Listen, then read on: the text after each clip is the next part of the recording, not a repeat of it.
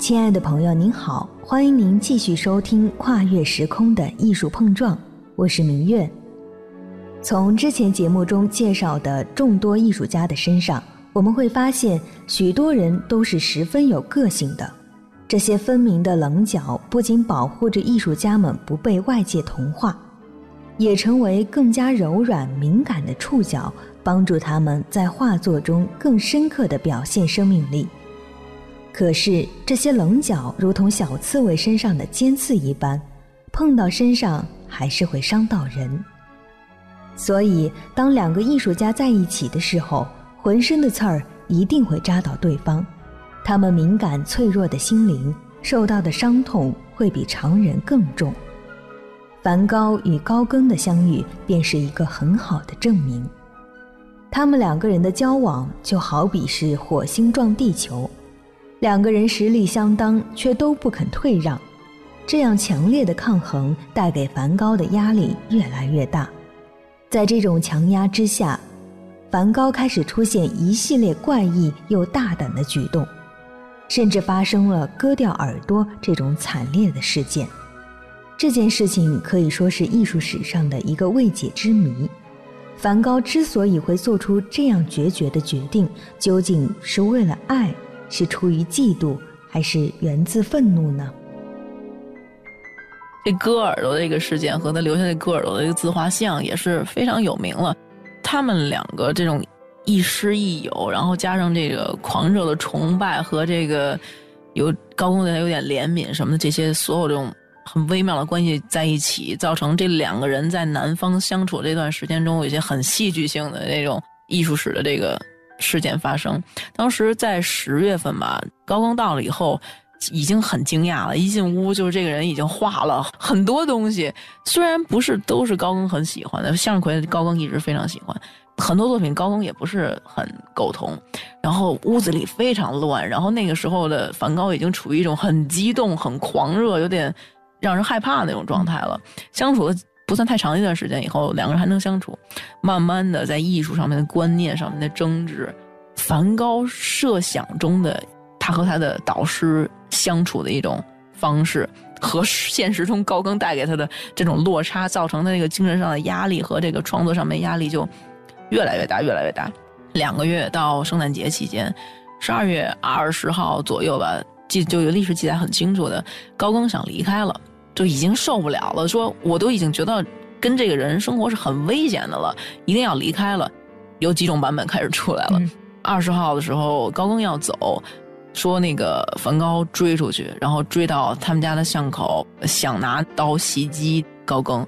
高更回头的时候，给他一个可能是非常严厉或者凌厉的眼神。梵高没有能力。做不出伤害高更这种事儿，就回去就自残，把自己的耳朵割了。还有版本的，说他们当时有一个模特，是一个妓女，梵高迷恋这个妓女，因为他一生这感情生活也不是很顺利，两个人争夺这个妓女，结果就在争斗中，那个谁就是有点精神分裂，然后控制不了自己情绪，把自己的耳朵割下来献给这个妓女。最简单的版本可能就是梵高自己本身精神状态 非常不稳就自残。后来在那是圣诞节，十二月二十三号割掉自己的这个耳朵之后，梵高精神状态一直都非常不好。距离高更离开梵高很时间很接近哈，刚刚说到是二十号，对，就几天他就干出了这种自残的事儿。所以不管是哪一种说法，梵高割耳朵的这个举动好像都与高更脱不了关系。对，这个一定在人生经历上高更。对他的影响是非常非常强烈的。后来他被送在精神病院，唯一的一些安慰就是他对艺术的一些希望，还有他弟弟在精神上面有一些支持吧。后来在精神病院还有一些创作，也画出了非常好的晚期的自画像，画了非常好的作品。他那幅自画像大家应该也都非常有印象，很窘迫的一张脸，很忧郁的，耳朵上包着那个绷带，也是看起来是非常可怜的一个人生命运。一八八九年五月，为了应对日渐失常的精神状态，梵高住进了精神病院接受治疗。不过，虽然身患疾病，梵高也依然没有停止绘画创作。在那段艰难又孤独的岁月里，梵高曾把自己的心情寄托在自己创作的一幅画作中。那是他在一个无法入睡的夜晚，对着病房窗外广袤星空的无声呐喊。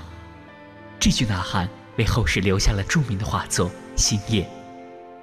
在给弟弟提奥的信中，梵高略显激动地说：“今天早上日出之前，我从窗户远眺外面的村庄很长一段时间。天空除了一颗晨星，什么也没有。这颗星星看起来非常大。这或许就是《星夜》这幅画作的灵感来源。画面上，夜空云层卷动，每一颗巨大的星星都闪烁着温暖漩涡状的黄色光亮。”远处的山峦此起彼伏，脚下有一间小小的尖顶教堂，那尖尖的塔顶像极了梵高的故乡。其实，透过这个时期的作品，不难看出，执着的梵高虽然饱受精神和身体疾病的折磨，但心中仍存光明，在困境中有一种向上的愿望。他似乎在向世人叫嚣着：“我来告诉你。”一个本该活不下去的人是有多么热爱生命。有评论家甚至认为，除了梵高，没有任何一个精神病患者能够这样健康的作画；除了梵高，没有任何一个艺术家能够拥有这样绝对的变态的自由。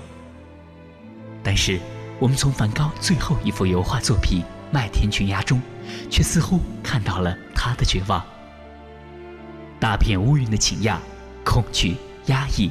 预示着灾难的风暴即将来临，三条道路伸往三个方向，道路的尽头全是一片阴森与迷茫。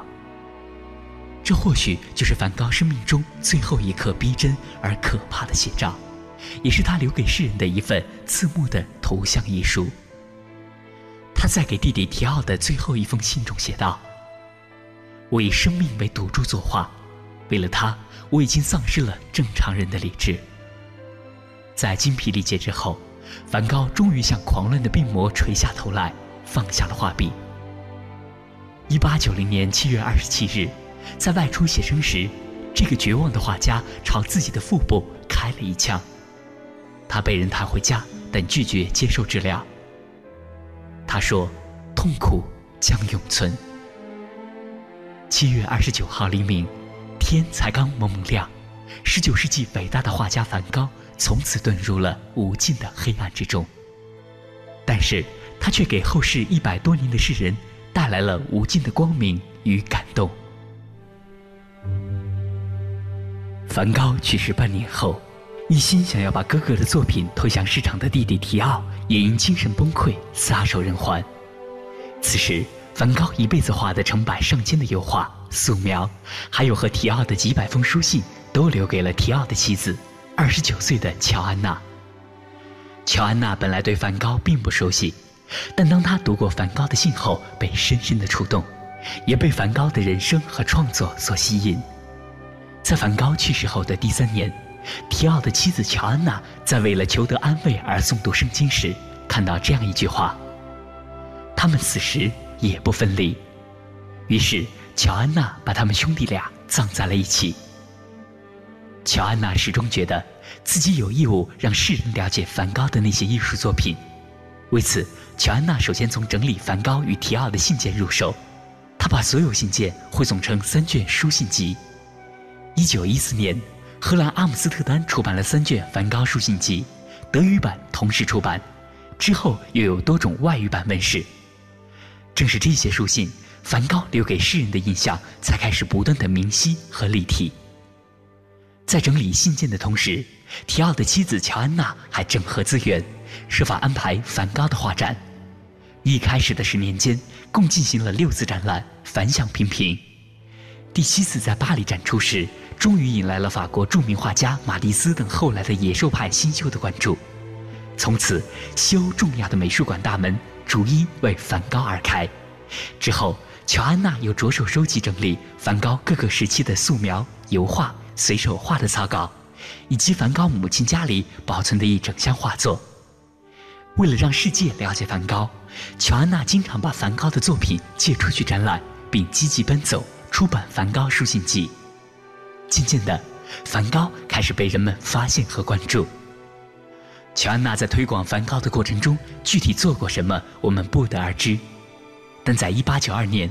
他曾被艺术家理查德·罗兰·霍尔斯特严厉地批评道：“乔安娜是一个迷人的小女人，但当一个人在一件他一无所知的事情上过于狂热时，这让我很恼怒。尽管他是被伤感冲昏了头，还是值得我采取严格的批判态度。这些不过是高中女生的废话。乔安娜最喜欢的是夸大其词和多愁善感，这让她流了最多的眼泪。但她忘记了。”她的悲伤也正在把梵高变成神。除了乔安娜之外，另一个推广梵高的人是沃拉尔。不同于乔安娜在商业方面的迟钝，沃拉尔是巴黎出名的精明画商，低价买画，高价卖画，和印象派推手画商丢朗是一样的人物。沃拉尔眼光敏锐，像著名画家毕加索、高更、马蒂斯、德加等人的画，他都代理过。在乔安娜和沃拉尔的推动下，梵高的名声和作品价格都在不断攀升。乔安娜去世后，他的儿子小文森特继承了伯父满屋子的画。虽然他并没有像母亲那样对伯父的遗作充满热情，但仍然十分看重。尽管梵高的作品价格不断飞涨，但小文森特没有卖出去几幅，大多数借给了各大美术馆展览。梵高的作品超过大半得以留在荷兰。直到1973年，由荷兰政府出面，小文森特终于决定以600万美金的超低价格将这些油画与素描整批卖出。与此同时，小文森特还要求成立梵高基金会，由梵高家人打理，同时要在首都阿姆斯特丹建造一座国立梵高博物馆，用来保管和展出梵高作品。这一举动。不仅有助于荷兰政府对梵高的长期宣传和推广，同时还保证了梵高的作品在市场上的存量不会太多。于是，梵高在市场上流通的作品就成为各大国际拍卖行争抢的香饽饽，不断被拍卖的同时，价格也在不断创出新高。有人说，梵高是被塑造出来的英雄人物。尽管“被塑造”这个词听起来并不顺耳，但是梵高的确担得起这样的地位。梵高的一生充满了世俗意义上的失败，名利皆空，情爱全无，贫困交加，受尽冷遇与摧残。在生命的最后两年，他与巨大又暴力的病魔苦苦搏斗。如果说梵高的奇迹是天才加上精神病，那么梵高至高无上的价值可以说是他无与伦比的艺术和为艺术殉道的伟大一生。梵高在用生命告诉我们：当你正在用主观的情感表达着你所认知的世界时候，当你创作的手法不在传统范畴内的时候，请给人们以时间。请不要在意嘘声质疑，请坚信自己的创作，并无论如何坚持下去。这样的人物太少，所以每出现一个，都值得我们献上最深切的崇拜与尊敬。梵高失败又伟大的一生，就和你分享到这里了。如果梵高的故事让你感动，欢迎将您的思考和感悟通过凡尘工作室的微信告诉我。凡是非凡的凡，尘是清晨的晨。微信公众号的推送文章里，您也可以欣赏到梵高高清版本绘画的精彩解读。感谢您收听《跨越时空的艺术碰撞》，我是明月，我们下期节目再见。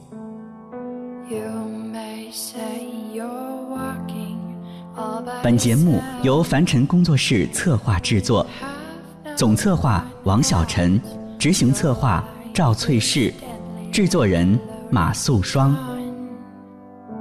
And you're shaking love, don't shiver, don't give up, don't quiver, your